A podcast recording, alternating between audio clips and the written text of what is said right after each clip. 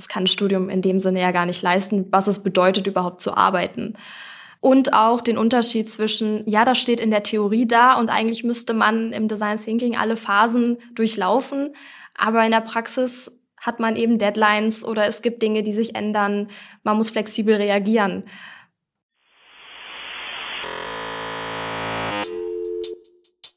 Codes und Schmerzlos, dein Podcast aus dem Home of IT von Rewe Digital. Heute sprechen wir über UX.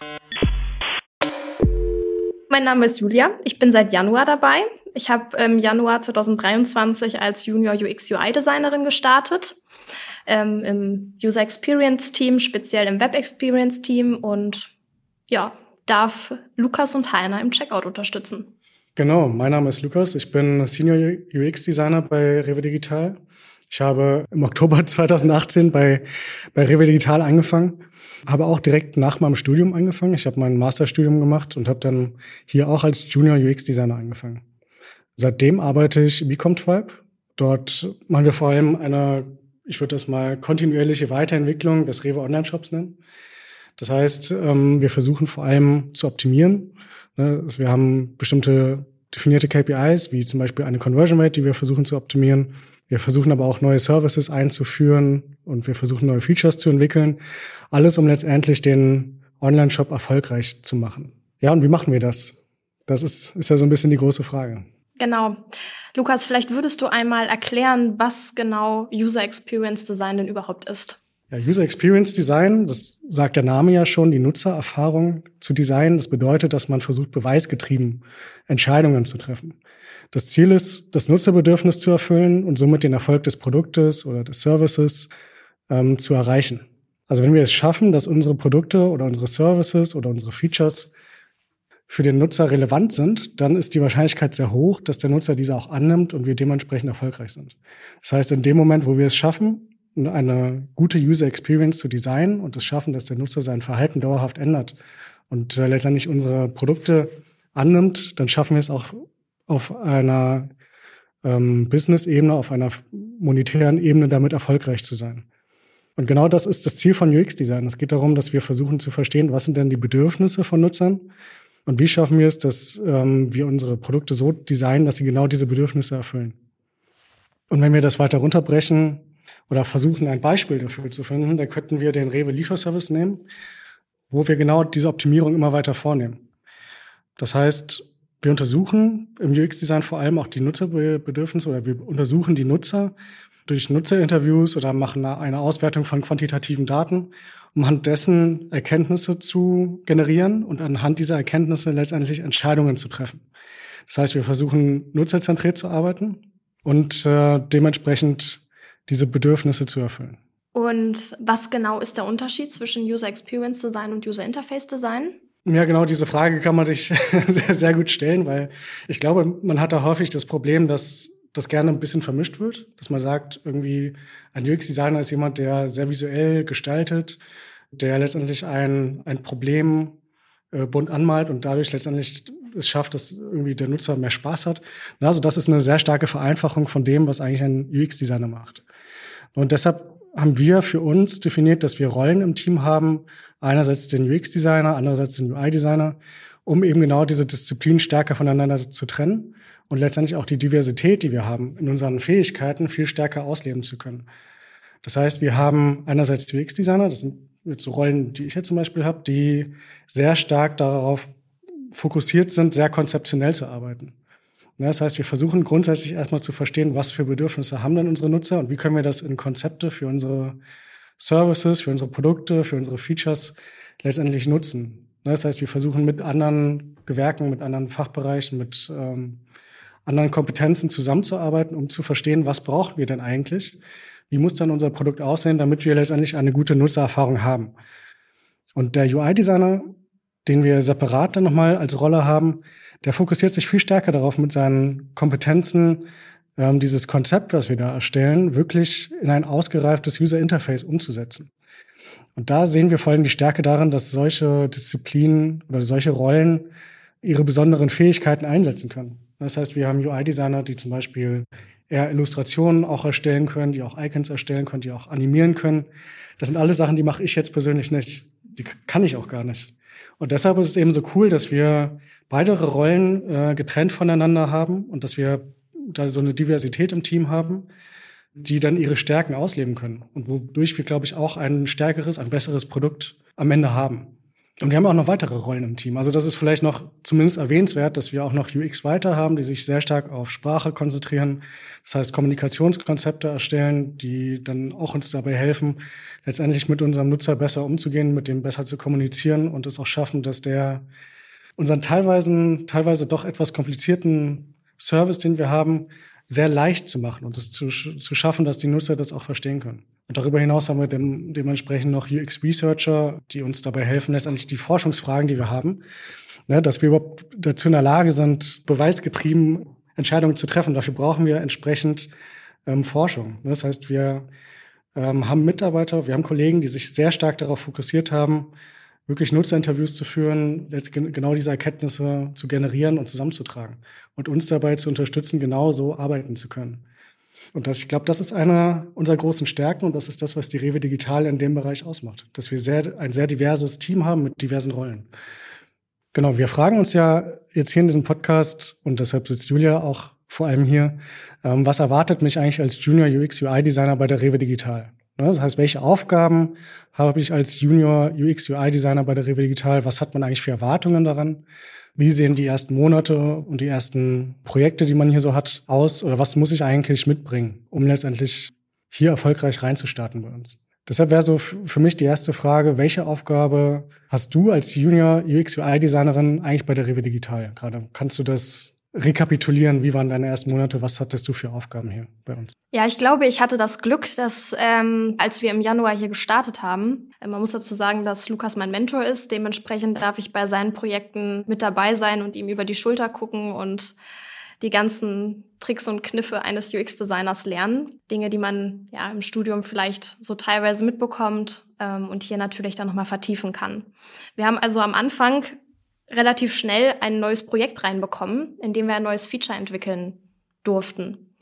Und da durfte ich eigentlich von Anfang an mit dabei sein. Das war eine ziemlich großartige Erfahrung für mich, dass ich wirklich ganz von Anfang an dabei war, weil einige Projekte, die wir momentan haben, die sind irgendwie schon was länger da und da sind wir so im, ich sag mal, Feinschliff. Ähm, aber das Thema, das war sehr spannend, einfach aus dem Grund, weil ich halt von Anfang an mit dabei sein durfte. Das heißt, ich war beim Kickoff mit dabei, als ähm, die Product Ownerin auf uns zugekommen ist und das Thema erstmal vorgestellt hat. Was für ein Feature wollen wir überhaupt entwickeln? Was ist das Ziel dahinter? Was wollen wir damit erreichen? Wer sind da überhaupt unsere Stakeholder, mit denen wir sprechen müssen? Welche Anforderungen haben wir? Und so haben wir dann gestartet. Genau, als nächstes ja, wir sind dann erstmal in die Projektvorbereitung gegangen, hat Lukas gesagt, mach einfach mal. hat mich einmal ein bisschen vorgeschickt und hat gesagt, okay, Julia, wir müssen Ziele definieren, wir müssen mal schauen, was wir eigentlich alles so brauchen, um die Bedürfnisse der Nutzer gut abstecken zu können, um zu gucken, okay, was brauchen wir überhaupt, wie muss das Feature grundsätzlich aufgebaut sein und ja, dann sind wir, denke ich, auch schon in die Anforderungsanalyse gegangen, haben uns immer wieder abgestimmt mit den ähm, Stakeholdern, mit der Product Ownerin, haben einen Fragenkatalog erstellt. Mhm. Denn am Anfang stellt man ja erstmal fest, man weiß da eigentlich noch gar nicht so viel. Man muss erstmal an die ganzen Informationen herankommen. Und was sind überhaupt die relevanten Informationen? Und gab es ein, ein bestimmtes Vorgehen, was dich überrascht hat oder irgendwas, was dir besonders in Erinnerung geblieben ist bei diesem ersten Projekt, was wir jetzt zusammen gemacht haben? Sich Anforderungen vielleicht auch mal ändern können und dass man flexibel darauf reagieren muss, wenn sich neue Dinge ergeben, die man vielleicht am Anfang als bombenfest äh, definiert hat mhm. und vielleicht gesagt hat, okay, das ist jetzt eigentlich eine harte Anforderung, die ist wirklich relevant. Und dann ergibt sich im Projekt aber was Neues, es kommen neue Insights rein, man hat neue Dinge herausgefunden und darauf müssen wir jetzt reagieren und wir müssen das Konzept anpassen, wir müssen iterativ arbeiten und uns halt immer wieder abstimmen und auch gucken, dass alle Stakeholder mit im Boot sind. Nebenbei hattest du ja auch noch ein bisschen was anderes zu tun. Nämlich wenn du bei der Rewe Digital anfängst, dann ähm, legen wir einen besonderen Wert darauf, dass du die Bereiche kennenlernst, dass du ähm, verstehst, wie wir hier arbeiten. Ähm, und dementsprechend gibt es ein sehr ausladendes Onboarding. Wie läuft das dann ab bei der Rewe Digital? Ja, Onboarding ist ein sehr guter Punkt.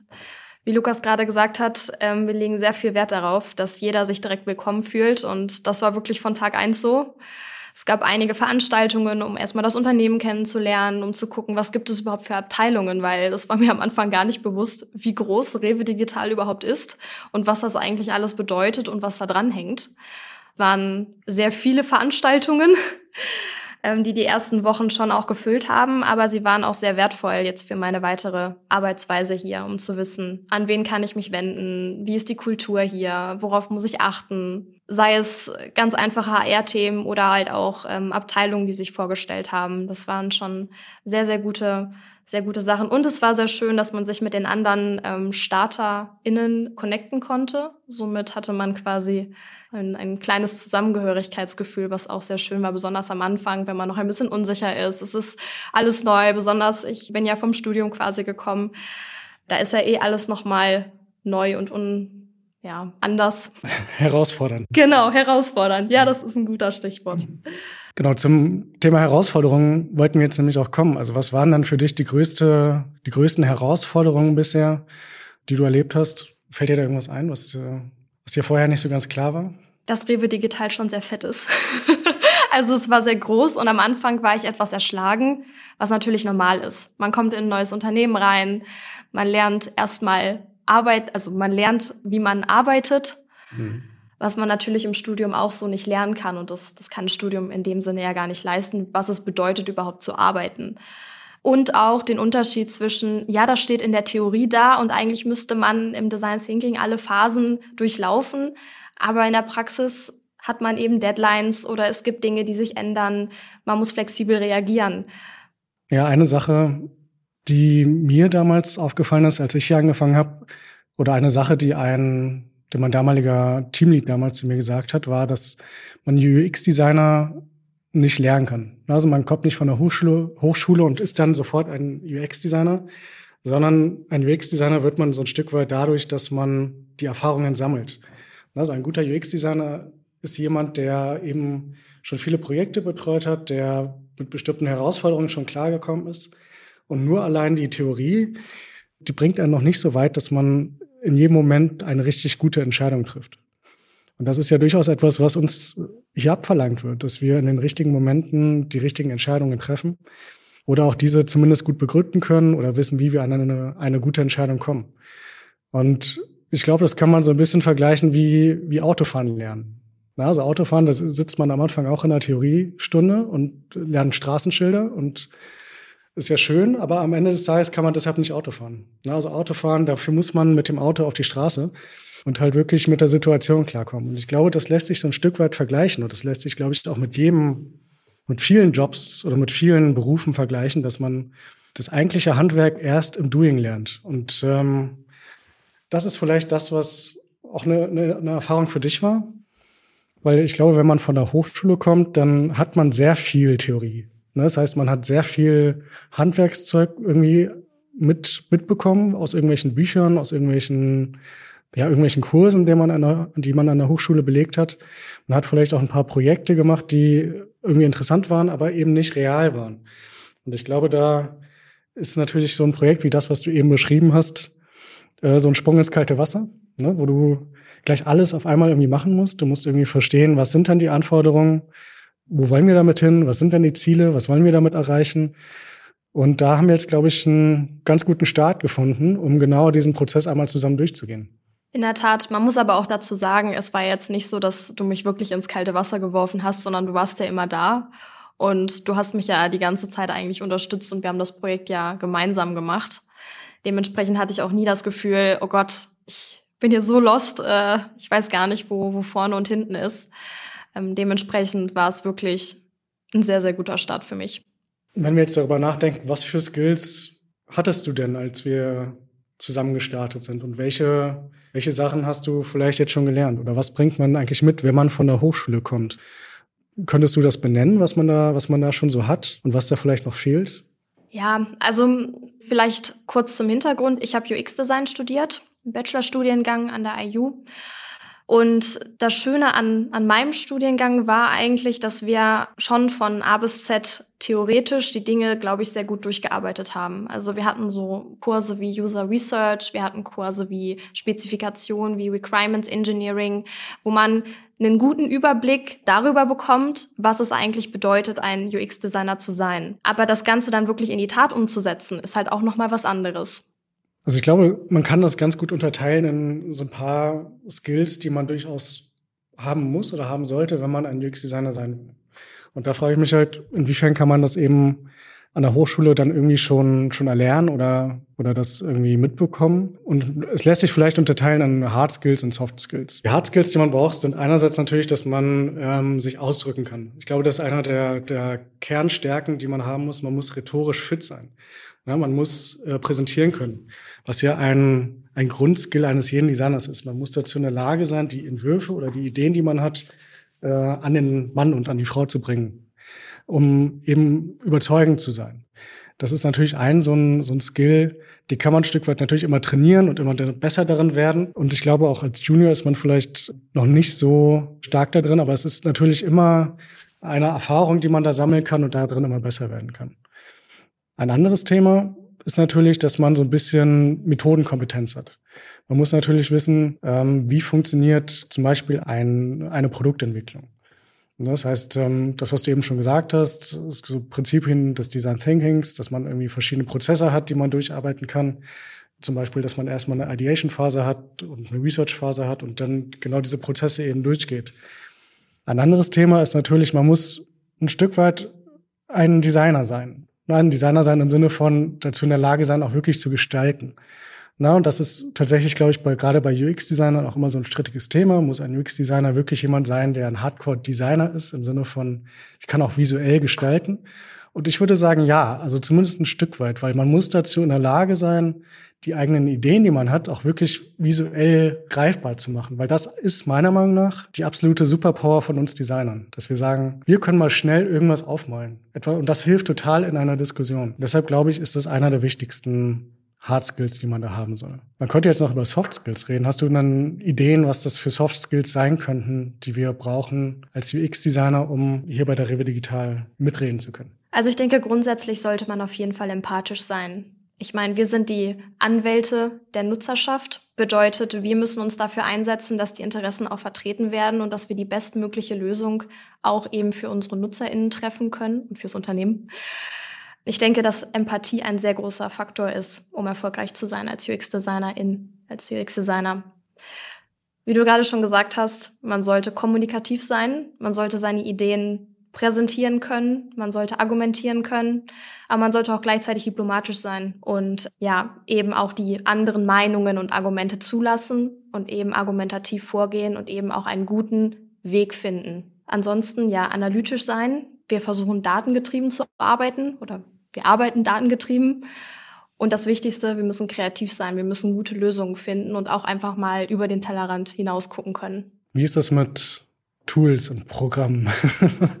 also das ist ja immer so ein, ein Thema, wird man sich ja auch an der Hochschule schon beschäftigt und ähm, natürlich ein Interesse daran hat, äh, da mit dem richtigen Handwerk quasi schon den Beruf zu starten. Hattest du dann an der Hochschule schon die Möglichkeit, solche bestimmten Tools zu lernen, wie jetzt zum Beispiel Design-Software? Ähm, wir benutzen zum Beispiel Figma bei uns. Ist das so eine Sache, die du da schon mitbekommen hast oder musstest du dir das selber aneignen? Dadurch, dass ich ja UX-Design studiert habe, lag der Fokus gar nicht so sehr auf das Design jetzt wirklich, sondern eher darum, Lösungen zu entwickeln. Dementsprechend wurde das vorausgesetzt, dass ich mich in meiner Freizeit mit den Tools und mit den Programmen beschäftige, sei es mit der Adobe Cloud, mit Figma, mit anderen Programmen, um eben meine Ideen zu visualisieren und die Dinge umsetzen zu können. Ich denke, dass es am wichtigsten ist, in seiner Studienzeit zu lernen, wie man ein Tool lernt. Und wenn man dann doch mal Pressure auf der Arbeit hat und ein neues Programm lernen muss, dass man in der Lage ist, sich das Tool selber beizubringen, ohne dass man jetzt fremde Hilfe bekommt. Genau, also da würde ich dir auf jeden Fall zustimmen. Also ich glaube, wichtig ist halt wirklich selber zu erkennen, dass es notwendig ist, ein Tool zu erlernen. Ich weiß nicht, es gibt ja immer Leute, ähm, die schauen sich 20.000 Videos an und Kurse an und müssen das Tool erstmal von A bis Z gelernt haben. Und dann gibt es Leute, die sagen, ach, ich probiere einfach mal ein bisschen rum. Und ich glaube, das ist auch ein sehr wichtiger Punkt zu lernen, wie man selber lernt. Und ich möchte zumindest eine Sache noch dazu sagen. Ich glaube, als Designer ist es extrem wichtig, dass man sich nicht über Tools differenziert.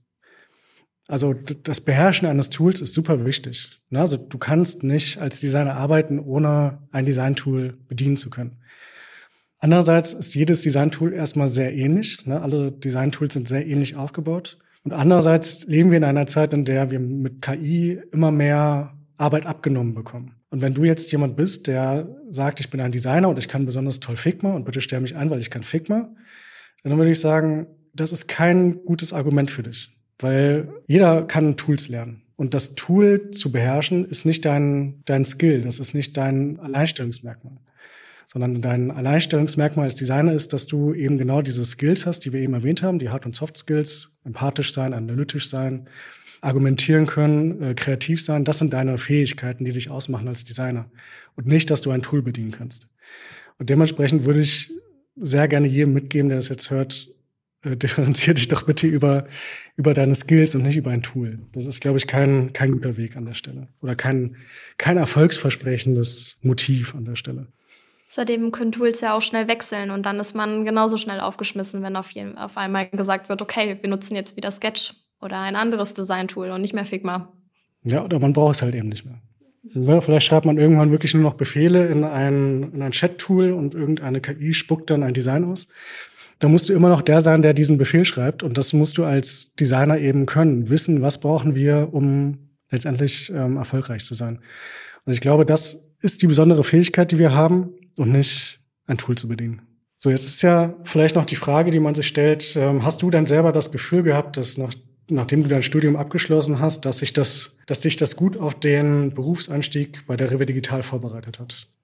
Ich denke, es hat einen guten Grundstein gelegt. Dafür, dass ich überhaupt wahrscheinlich eingeladen wurde zu den Vorstellungsgesprächen, dass ich überhaupt die Möglichkeit bekommen habe, hier anzufangen. Aber ich glaube, wie du gerade schon gesagt hast, dass UX-Design gelernt wird, wenn man es wirklich macht. Und ähm, wenn ich mich an die, die Praxisprojekte erinnern, erinnere, die wir im Studium hatten, das waren meistens fiktive Sachen, die auch cool waren und man hatte auch so seine Herausforderungen damit. Aber es waren halt fiktive Sachen und wenn eine Anforderung da gerade nicht reingepasst hat ins Konzept, dann konnte man so ein bisschen sich darum mogeln.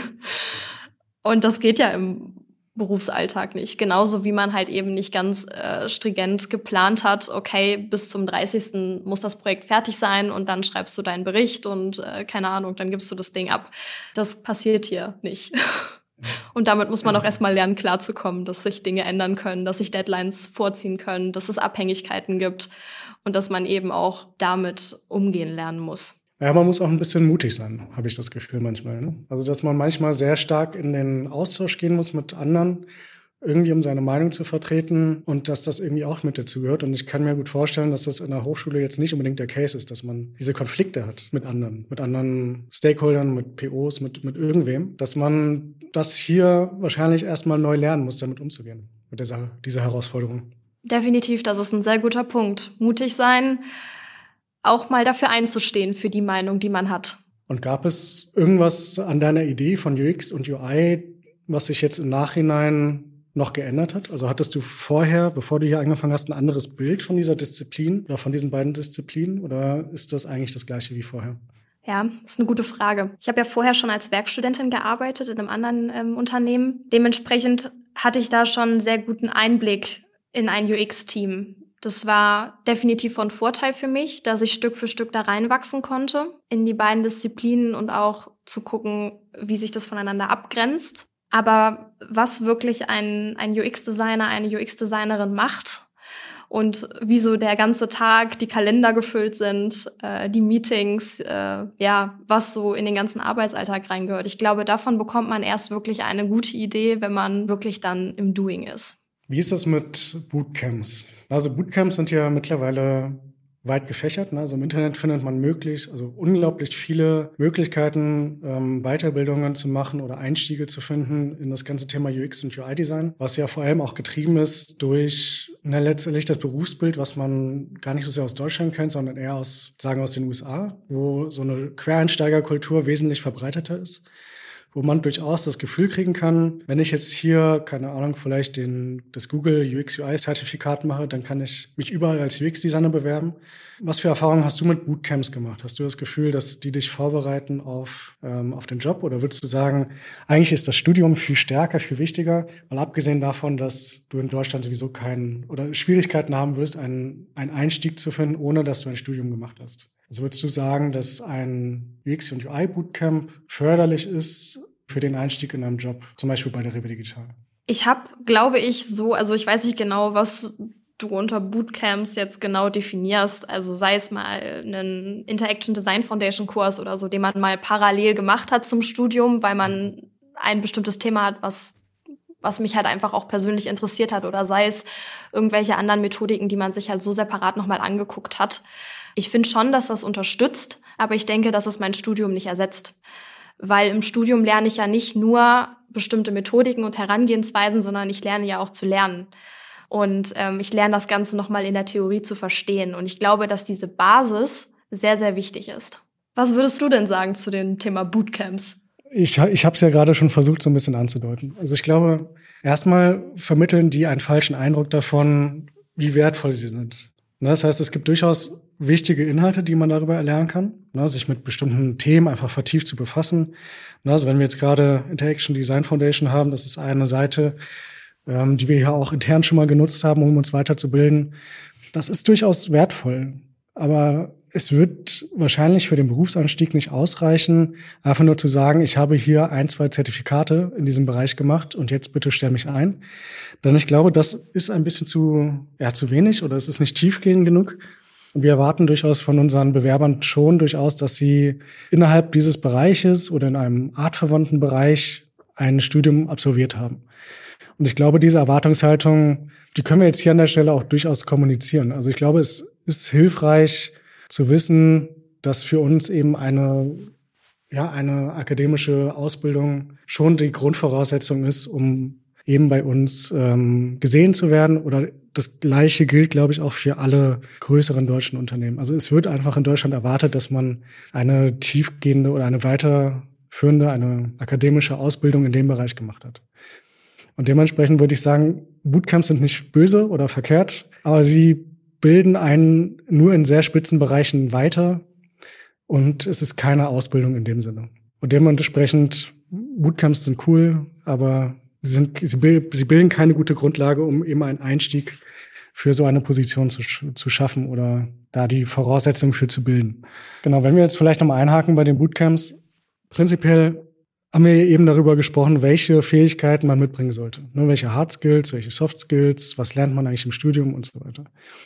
Jetzt ist natürlich die Frage, welche vier Top Tipps, welche Top-Fähigkeiten, welche Top, nennen wir es mal Lifesaver, brauche ich als Junior UX-Designer, um beim Berufseinstieg wirklich ähm, gut durchzustarten? Was sind Tipps, die wir mitgeben können an andere? Was muss man haben, damit man erfolgreich einsteigen kann als UX-Designer?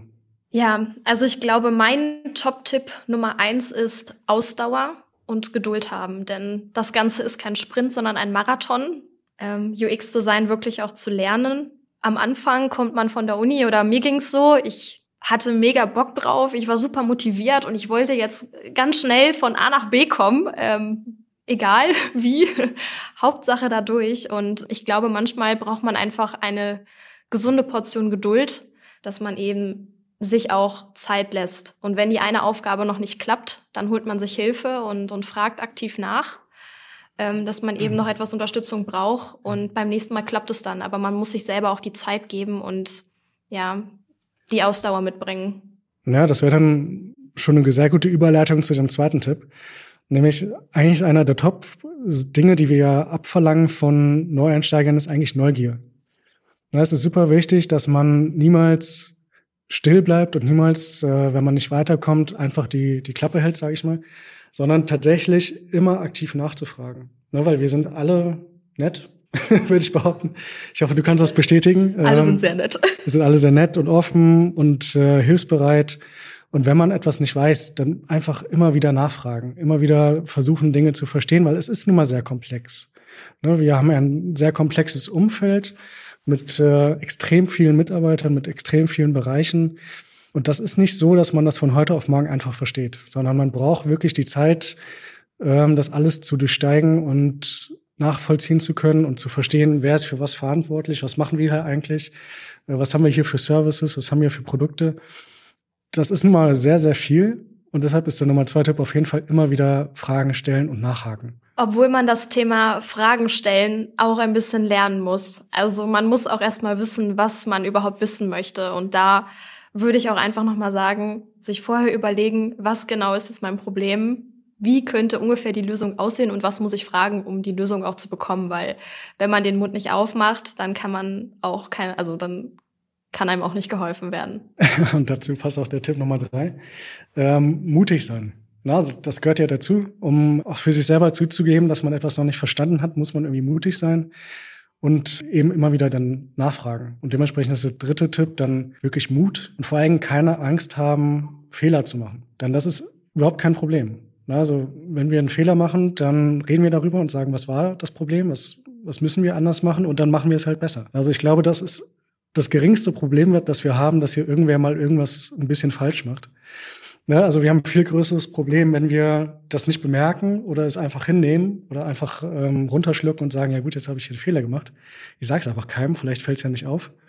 Nicht so förderlich. Dementsprechend äh, mutig sein und keine Angst vor Fehlern haben, ist auf jeden Fall Nummer drei. Obwohl das sehr schwer ist. Also ich hadere damit auch momentan noch. Nicht, weil ich denke, äh, ich will bloß keine Fehler machen, aber besonders am Anfang möchte man ja keine Fehler machen. Man möchte ja glänzen, man möchte strahlen und man möchte eben auch vorankommen. Aber ich glaube, man muss sich davon einfach ein Stück weit lösen und mutig vorangehen und auch einfach mal eine mutige Entscheidung treffen. Tipp Nummer vier, sich vernetzen. Ne? Oder sich langsam äh, bekannt machen im Unternehmen. Oder langsam letztendlich die Bekanntschaften schließen, die einen helfen, die eigene Aufgabe zu erfüllen. Und da muss man extrem geduldig sein, weil das geht nicht so von heute auf morgen. Aber es ist tatsächlich, tatsächlich das mit einer der wichtigsten Sachen, dass man versteht, ähm, dass man auch gerade als UX-Designer dann erfolgreich ist, wenn man so ein bisschen vernetzt ist. Wenn man die Leute kennt, die bestimmte Dinge äh, bestimmen oder entscheiden oder Einfluss auf Dinge haben ähm, und sich mit diesen Personen zu vernetzen und da einen Einflusskreis aufzubauen, das ist eigentlich so eine Aufgabe, wo man dann irgendwann als Junior Designer äh, nicht mehr irgendwann der Junior Designer ist, sondern sich halt wirklich auch weiterentwickelt. Und das ist eigentlich so die, einer der Kernaufgaben, die man hat, die aber sehr viel Zeit brauchen. Und ich weiß nicht, wie da dein Gefühl gerade ist, ob du schon ein paar Kontakte aufgebaut hast. Wie ist da dein Gefühl gerade?